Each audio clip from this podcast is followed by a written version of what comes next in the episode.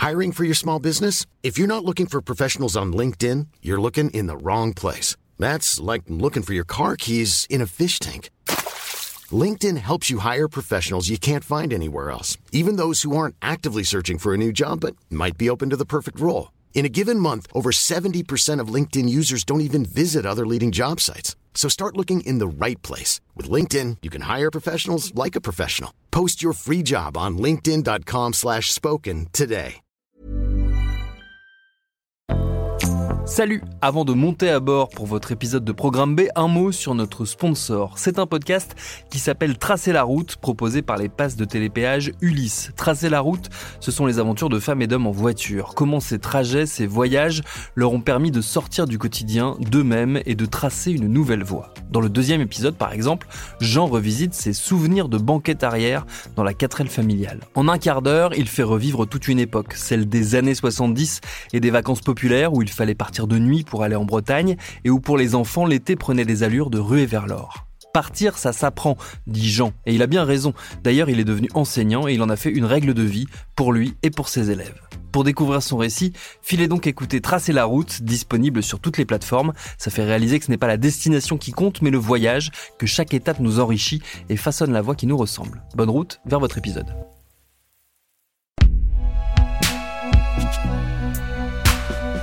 Concocté par Binge Audio.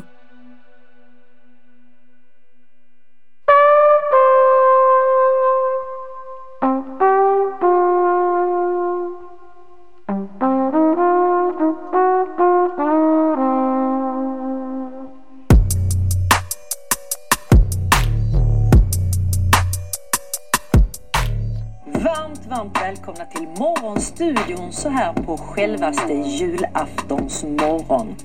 Ja, en av årets mysigaste morgnar för många. Och kanske behöver vi lite extra värme och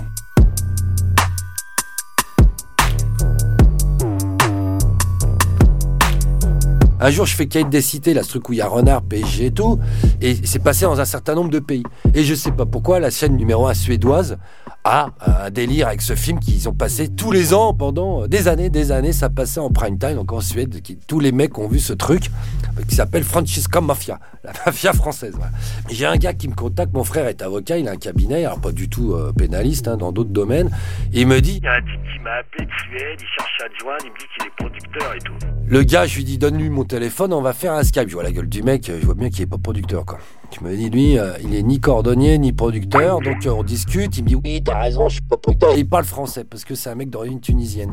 Et il me dit ouais, on a vu ton truc, je te contacte sur du placard parce que euh, on voudrait te faire faire quête des cités en Suède. Donc je t'ai fait tout le casting. J'ai tout le monde, viens et tout. Je me laisse je prends un billet d'avion, je me dis bon, au moins je vais aller voir les mecs, ça va me faire, c'est mon carré d'adresse, voilà. C'est toujours intéressant.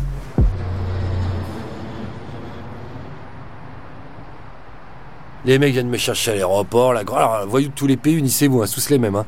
La Audi A8, euh, les tronches machin. euh. Sauf que le voyou suédois, tiens, pour la blague, il était assez drôle parce qu'il est healthy comme le reste de la population. Vois, la société, elle est criminelle qu'elle mérite, encore une fois. Les mecs, ils me disent, oui, le matin, je dormais chez eux. Ils me disent, c'est des mecs qui faisaient des fourgons blindés. eux. Ils me disent, bah, tu vas dormir chez nous, tout ça. Euh, Je restais 4 jours, faire un peu la tournée des popotes avec eux, voir un peu les mecs qu'ils avaient et tout. Et euh, sur le chemin de la maison, ils me disent Tu prends quoi, petit-déj et tout Parce que, euh, bah, j'ai comme vous, les gars, trois tartines, un verre de jus d'orange, un café, et on est parti. Ils me disent Ah, Nous, le matin, on est euh, muesli, euh, machin. Et effectivement, le matin, les types se levaient, ils faisaient deux heures de yoga. Ils bouffaient du muesli avec des fruits séchés. Enfin, le braqueur suédois, c'est-à-dire Elsie, euh, yoga, ils habitent dans une résidence, il y avait des daims euh, sur le parking. On n'était pas à la Courneuve. Quoi. Bon, ça m'avait fait marrer, tout ça, pour te dire que finalement, on l'a pas fait le sujet. Mais c'était intéressant. J'ai été dans les cités euh, suédoises, à Göteborg, tout ça avec eux, voir les gangs et tout, les armes, bon, voir comment ça travaillait. Bon, voilà, si un jour j'ai besoin, je sais que je peux décrocher mon téléphone et que il y a l'amicale du trottoir de Stockholm euh, qui m'attend.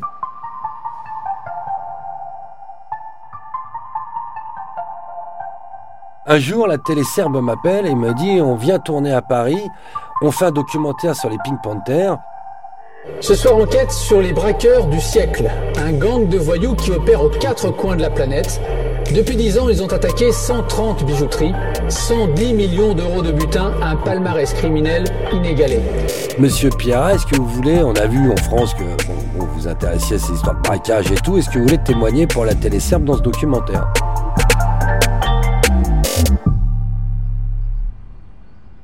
Donc les Pink Panthers, c'est des voyous serbes et monténégrins, à peu près les mêmes, qui euh, se sont spécialisés dans les braquages de bijouterie. Quatre coins de la planète, des bijouteries de luxe évidemment, et qui ont réalisé des coups très très audacieux. The French Riviera is the summer haven for the richest of the rich. Millionaires and billionaires go there to laze in the sun, drink cocktails, and shop. But hard on their Gucci heels is a gang of thieves the likes of which police admit they've never seen. They're called the Pink Panthers.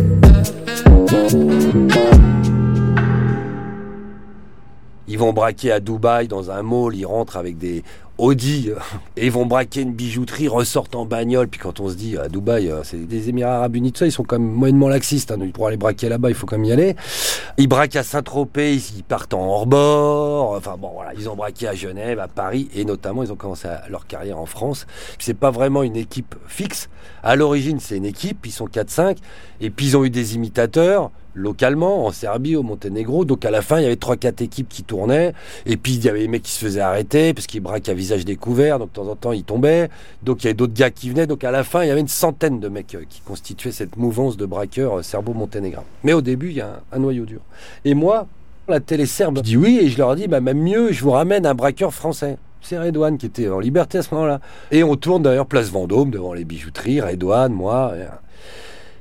Puis peut-être euh, six mois après, je contactais sur Facebook. Je suis pas sur les réseaux sociaux, mais j'ai que celui-là qui me sert de boîte aux lettres. S'il y a des malfrats, des gens en cavale qui veulent me contacter, je passe un appel. Voilà. Sur Facebook, vous me trouvez, ça ne sert qu'à ça. Et donc je reçois un message comme ça d'une fille qui me dit euh, Svetlana. Et donc je vois que ça vient d'ex-Yougoslavie, en fait, Sarmi. Elle me dit voilà, euh, je vous contacte. Est-ce que vous aimeriez rencontrer les Pink Panthers? Alors je comprends. Elle me dit voilà, on vous a vu à la télé dans ce documentaire et on a pensé à vous euh, pour faire un bouquin, enfin un truc. Bon, qu'est-ce que c'est que c'est Je crois que c'est des mythos. Hein. Donc la nana, je fais un Skype d'ailleurs avec elle. Et elle a le visage caché, des lunettes de soleil face à un mur blanc. Enfin bon, voilà. Et elle me dit Non, c'est pas des bêtises. On vous envoie un billet d'avion. Vous venez en Slovénie. En gros, on peut pas vous dire où vous irez, mais vous allez rencontrer les boss euh, des Pink Panthers en cavale.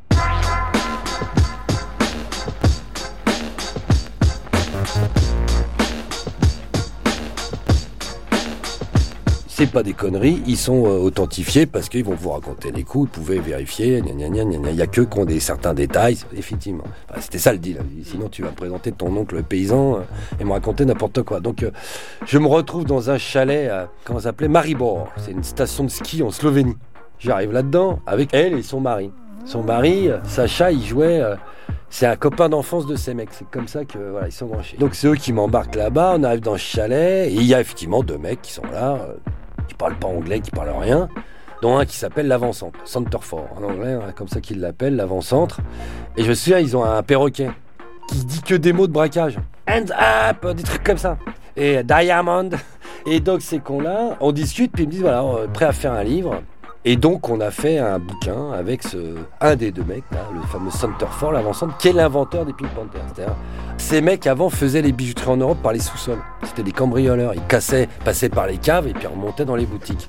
Et un jour, ce Centerford, il se dit, mais la vitrine, il y a plus de trucs que dans les coffres qu'on pète. En gros, les bijouteries à l'époque n'enlevaient pas de la vitrine la nuit, ou c'était pas des faux. Maintenant, ils mettent des fausses montres, elles sont vides, ou, euh, des bijoux, des répliques, etc. pour éviter. À l'époque, tout était vrai. C'est à cause des pink que ça a changé. Les mecs disent, mais finalement, on arrive avec un marteau en pleine journée, on fout un gros coup de masse dans la vitrine, on pique tout ce qu'il y a dans la vitrine, on s'arrache dans une bagnole ou sur une moto en deux secondes, on sera moins chier et c'est beaucoup plus lucratif. Donc, ils commencent cette technique-là. Ce mec, moi j'ai vérifié évidemment, j'ai un copain qui travaille à la police fédérale suisse, qui est le spécialiste des Pink Panthers. On va lui rendre hommage, il s'appelle Yann Glasset, c'est un policier euh, suisse. C'est lui qui est le référent mondial des Pink Panthers.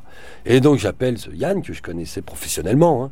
Je lui dis la vérité, je lui dis j'ai un mec, de toute façon il est en Serbie, en cavale, vous n'allez pas le trouver. Je ne donnerai pas son nom, mais voilà les coups qu'il m'a racontés, voilà quand il les a fait tout. Le mec, vérifie.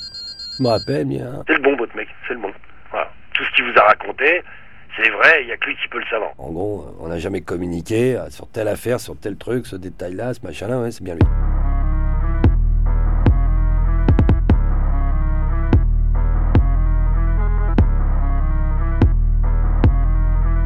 Alors les Pink Panthers, d'où vient le nom Donc c'est les journalistes et les journalistes anglais qui ont euh, surnommé euh, ces garçons comme ça parce que eux évidemment ils ont pas de nom. hein. Les braqueurs ils se donnent jamais. C'est comme quand on dit c'est le gang des Alpes, c'est la bande de la brise de mer. Les mecs eux n'ont jamais de nom. hein. Tu penses bien que quand tu fais le voyou, t'es pas avec tes potes, t'as te dire hey comment on va s'appeler euh, les braqueurs volants? Donc là les Pink Panthers c'est des mecs qui tapent la bijouterie Graff à Londres. Ils volent un énorme diams et ce diamant va être retrouvé par la police caché dans un pot de crème pour visage. Et dans le film La Panthère Rose, il y a un vol de diamants et que ce diamant est caché dans un pot de crème. Et donc voilà, donc la presse anglaise évidemment a tôt fait de les baptiser euh, les Pink Panthers.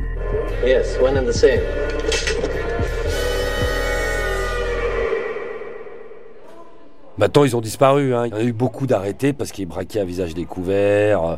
Donc, ils étaient tous sur les films vidéo de surveillance, etc.. Et donc, ils ont quasiment tous été arrêtés. J'en ai retrouvé ici, moi, en prison. J'ai visité un copain à Réau, là, d'où s'est évadé euh, Redouane, là, quartier maison centrale de Réau. J'ai un copain qui avait pris 39 ans. Ouais, ouais, c'était beaucoup. Pour deux règlements de compte, deux types euh, qu'il avait tués. Bon, après, c'est des voyous, hein, ils sont entre eux. Bon, voilà, malheureusement. Le quartier maison centrale, Réau, c'est un centre pénitentiaire. C'est-à-dire que t'as une maison d'arrêt, t'as un centre de détention, une maison centrale. C'est selon ta peine. Maison d'arrêt, c'est pour les gens qui sont pas jugés ou des peines assez courtes. Après, quand t'es euh, plus de 5 ans, en gros, de prison, tu vas en centre de détention. Ça, c'est quand t'es un détenu réinsérable et calme. Et tu vas en centrale quand t'es euh, serial killer, terroriste, braqueur de haut vol, euh, mafieux, euh, voilà, ces trucs haute sécurité. Et donc là, il y a un petit quartier maison centrale où ils sont une trentaine. Il y a Antonio Ferrara, l'évadé de Fresnes, il y a mon pote Rico, il y a euh, le numéro un de l'ETA qui avait tué des gendarmes. y a- Bon, alors quand tu arrives au parloir, tu les vois tous. hein. Il y avait donc le mec de l'ETA qui était visité par des Basques en béret et qui amenait à bouffer euh, localement. Il y avait bon, un peu tout le monde. Et il y avait un des Pink Panthers qui avait fait euh, Saint-Trope et Dubaï. Et comme il était copain avec mon copain euh, que je venais voir et qu'il était souvent en parloir à côté, machin, etc., voilà, je suis retombé sur ce type. Qui lui aussi, je peux le dire maintenant, m'avait donné des tuyaux pour euh, Belgrade, évidemment. Parce qu'après, j'ai fait un doc pour Canal sur la mafia serbe. J'en avais profité. C'est comme ça que je fais mes reportages. Les gens ils se disent mais comment tu trouves des mecs à Belgrade? Bah voilà. Alors j'avais eu la chance d'avoir les Pink Panthers. Là je vais en prison. Mec il est serbe. Et serbe, il est en tôle, il connaît tout le milieu de Belgrade. Tu penses bien que tu es en douche. J'ai dit je pas. Il m'avait sa femme, elle était euh, médecin euh, en Allemagne. Il m'avait fait le contact de sa femme qui elle-même m'avait envoyé vers des copains à lui à Belgrade qui m'avaient réceptionné. Fort de cette recommandation.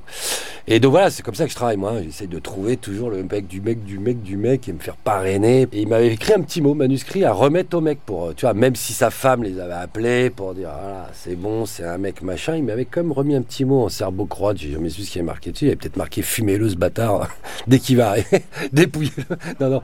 Et donc voilà, donc j'avais remis le truc et il avait juste salué les copains, euh, c'est mon pote. Alors, il était sympa parce qu'en fait il me connaissait pas. Mais moi, le copain s'était porté garant auprès de lui. Et comme le copain avait une bonne répute, enfin bon, tu vois le genre, le mec avait dit Ok, c'est du sérieux.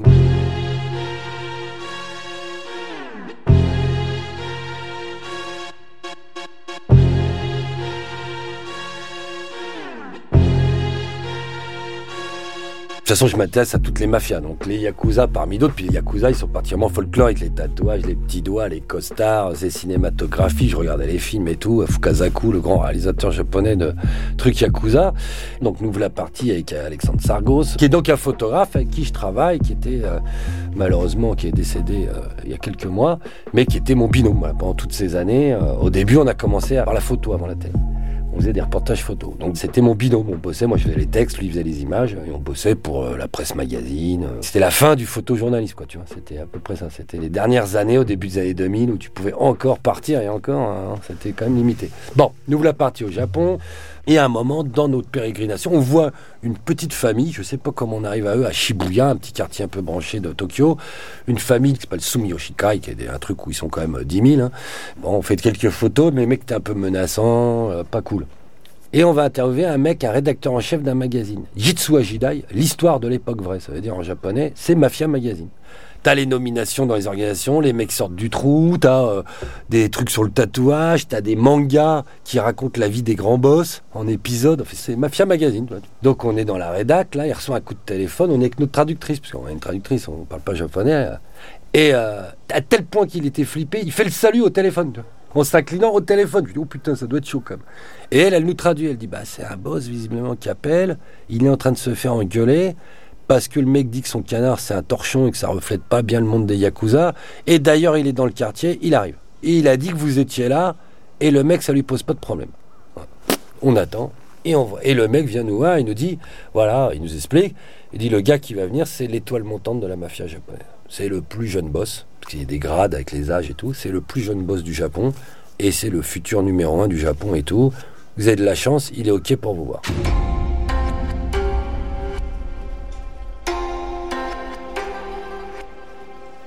Nous, on est là assis avec Alex. Ce mec qui arrive, c'est euh, le président des États-Unis qui arrive avec le Secret Service. C'est-à-dire, t'as 10 mecs qui entrent, euh, qui bloquent les portes, euh, limitent les oreillettes. tu vois, c'est Obama qui entre dans la pièce. hein. On voit arriver un mec, 1m80, euh, la classe, euh, costard euh, crème, en lin, machin, grosse classe. Et moi, tu le vois pas là, mais je suis tout tatoué à la japonaise. Et d'habitude, tu les vois jamais. Et là, il faisait tellement chaud à Tokyo de ça que je suis en t-shirt. Donc le mec, il voit Irezumi, tatouage en japonais, commence à me brancher. Et puis moi, je lui dis qui il est, Masatoshi Kumagai, parce que j'avais son nom, j'avais des rapports américains, j'ai un peu bossé, monsieur. Et puis je lui dis, mais moi, je connais votre organisation, Inagawa Kai. Le mec, il hallucine. Et donc il me dit, mais ça t'intéresse, et tous ces trucs et tout? Je dis, bon. Et puis je lui dis, on a été voir un boss, notamment de Sumiyoshi Kai, l'organisation concurrente. Il me dit, ça, c'est des tocards, c'est des clochards. C'est pas ça, les yakuza, mec. Ça, c'est de la merde. Ça l'énerve tellement. Il dit Je vais vous faire une interview. Moi, j'ai jamais parlé. Restez 10 jours de plus parce que là, je dois partir pour les affaires en Corée du Sud, en Thaïlande. Bon, c'est le boss international en Asie. Et euh, je reviens et dans 10 jours, je vous donne une interview. Et donc, on a euh, fait l'interview de ce gars. Et il est catholique. Il fait partie des 1% de japonais catholiques. Et il nous dit C'est un signe divin. Si on s'est rencontrés, donc à partir de maintenant, vous êtes mes petits frères. Maintenant, je suis votre frère aîné, Aniki. Et nous, on est Châteil, petit frère. Donc vous êtes mes châtailles et tout. Enfin, on n'avait rien demandé hein, de toi à moi, mais bon, nous voilà châtailles de Masatoshi Kumagai. Et on lui envoie l'article, surtout, tu vois, on fait l'article, ça passe dans euh, peut-être dans 50 magazines dans le monde, parce qu'on diffusait ça euh, aux États-Unis, en Angleterre, enfin dans plein de magazines. On, avait des agents, tu vois, qui distribuaient le même reportage euh, dans tous les canards. Tu avais le canard de Saudi Airlines, de n'importe quoi, tu vois. Et on lui envoie les magazines. Et il était tout content. Alors il se voit dans toutes les langues, euh, puis il était tout beau. Et puis l'interview, j'avais été honnête, j'avais, mais il avait tout raconté. hein. On est dans le retraitement de déchets, dans l'immobilier, et il nous dit euh, si vous voulez revenir, revenez. Et là, vous faites une immersion dans l'organisation.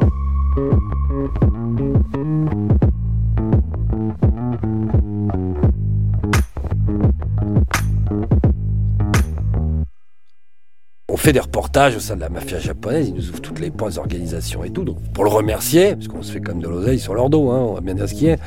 Puis c'est très à la japonaise, il faut venir avec des cadeaux, ils t'en offrent et tout ça. Donc euh, je dis à Alex, enfin on se concerne, on dit bon, on va lui offrir un cadeau. Euh, Qu'est-ce qu'on pourrait lui acheter? Un truc un peu culturel, français, mais en même temps, euh, bon, ça reste quand même le mec qui est branché. euh, c'est le général, hein, tu vois, militaire, euh, des yakuza japonais, donc il est moyennement poète. Et on trouve un plâtre, un plâtre d'Alexandre le Grand, On se dit, tiens, chef guerrier, enfin, tu vois, conquérant, ça va lui plaire, le plâtre est beau, c'est européen. euh, Bon, on achète cette réplique, tu vois, d'une sculpture qui est au musée du Louvre. On vient là-bas, et puis ça reste pendant un an ou deux sur son bureau. Puis je sais pas, on, y allait tous les ans, tu vois. Troisième année, plus de statue sur le bureau. Puis on le voit très emmerdé. Je lui dis, bah dis donc, euh, il est où notre cadeau? Et euh, ouais, qui passait d'une fesse à l'autre derrière son bureau, gna, puis il nous dit, bah, euh, Mister Sato, Monsieur Sato, a fracassé un mec avec. Donc, il nous raconte l'histoire. Lui, il est parti faire je sais pas quoi. Et donc, il a un immeuble, hein, un immeuble mafieux avec son bureau au dernier étage. Et Monsieur Sato, c'est un de ses hommes. Et ce con, dans le quartier, il y a un mec qui a ouvert une boîte de strip. Et il n'a pas ouvert une boîte de strip sans leur demander, tu vois. Donc, euh, ils vont à la boîte de strip, les hommes, Mister Sato et les autres, et puis ils disent au mec, euh, écoute, il faut que tu passes nous voir au bureau, parce qu'en gros, tu vas devoir payer. Il répond à la convocation, il vient au bureau. Puis quand il est dans le bureau, il dit au mec, mais moi je paye pas, je suis venu, mais voilà, pour dire que je paierai pas, euh, sinon je vais porter plainte et tout. Et Sato prend un coup de nerf, il attrape notre Alexandre Legrand et lui fracasse le crâne avec. Ah. Le mec tombe, marre de sang sur la moquette du bureau, et il pense qu'il est mort. Il découpe la moquette, c'est con. Ils l'enroulent dedans, ils mettent la statue avec pour hein, pas garder le truc, tu vois, et ils vont pour l'enterrer dans la montagne. Quand ils arrivent, ils sont en train de rouler, dans le coffre, ils entendent le mec qui se réveille. En fait, il est pas mort, il était assommé, tu vois. Bon, il pisse le sang, une espèce d'hémorragie. euh, Bon, c'est pas bien quand même, tu vois. Mais ils l'entendent gueuler. Donc, ils appellent un des boss. Donc l'autre il dit non, non, vous le ramenez, vous allez à l'hosto avec lui, vous dites qu'il ferme sa gueule. Voilà, sinon on le termine. Et je sais pas si le mec, euh, dans quelle mesure il a beaucoup survécu ou dans un bon état, parce que apparemment il avait l'air quand même pas très bien.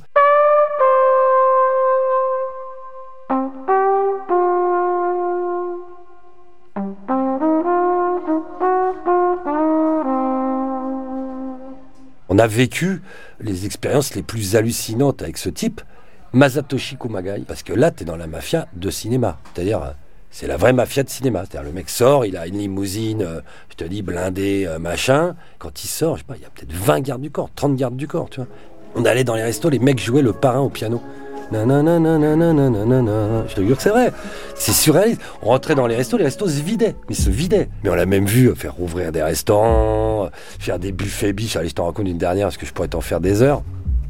On va dans un hôtel, on était dans un hôtel, euh, le Méridien, à Shinagawa, c'est son quartier. Donc on allait toujours à cet hôtel-là parce que c'est à côté de son QG, tu vois.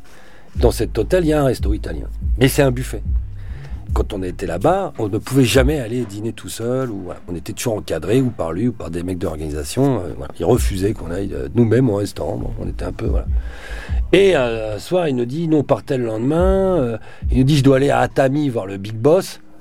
C'est-à-dire au-dessus de lui, il y a un gars, un vieux qui a 90 ans, qui s'appelle Seijo Inagawa, c'est le, parrain de tous les parrains. Atami, c'est leur quartier général, leur ancien quartier général, au pied du mont Fuji, à 80 km de Tokyo. Et il me dit, bah, je dois aller à Atami, donc ce soir, on va bouffer à 19h dans votre hôtel, là, au truc italien en bas, le buffet, c'est vite fait. euh, on rentre dans le resto, il y a cet immense buffet. Donc nous, naturellement, on va comme ça, tu vois, aller au buffet pour se servir. Il Ah, asseyez-vous, asseyez-vous. Donc on s'assoit, on est avec le secrétaire qui parle anglais, c'est comme ça qu'on travaille avec lui. Et là, le secrétaire, il se met à hurler en japonais dans le resto. On voit que les serveurs sont tous paniqués parce qu'ils savent qui c'est, tu vois. Et on les voit arriver avec des tables. Et alors, je te la fais courte, ils nous dressent le même buffet en double, un truc de 10 mètres de long, sur notre table, enfin le long de notre table, tu vois. Le même buffet.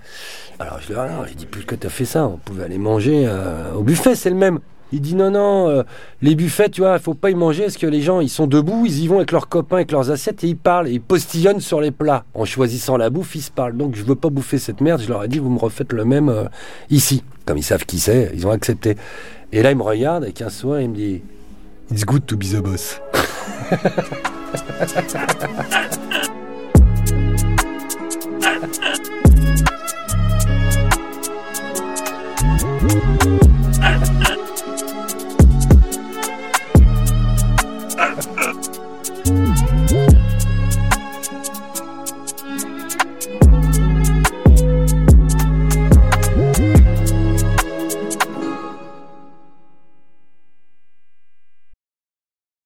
Paris Hilton, Alizé, Justin Bieber, Samina Seri, Geneviève de Fontenay. Oui, ok, vous les connaissez, mais est-ce que vous les connaissez vraiment Vraiment? Bien souvent, on croit savoir deux, trois trucs sur ces personnes, mais en fait, leurs histoires sont bien plus complexes qu'on veut bien nous faire croire. Avec des vies faites de drames, de traversées du désert, de peine et même de trahison. Oui, même de trahison. Tout ça, vous le découvrirez en écoutant Connaissez-vous l'histoire sur toutes les plateformes.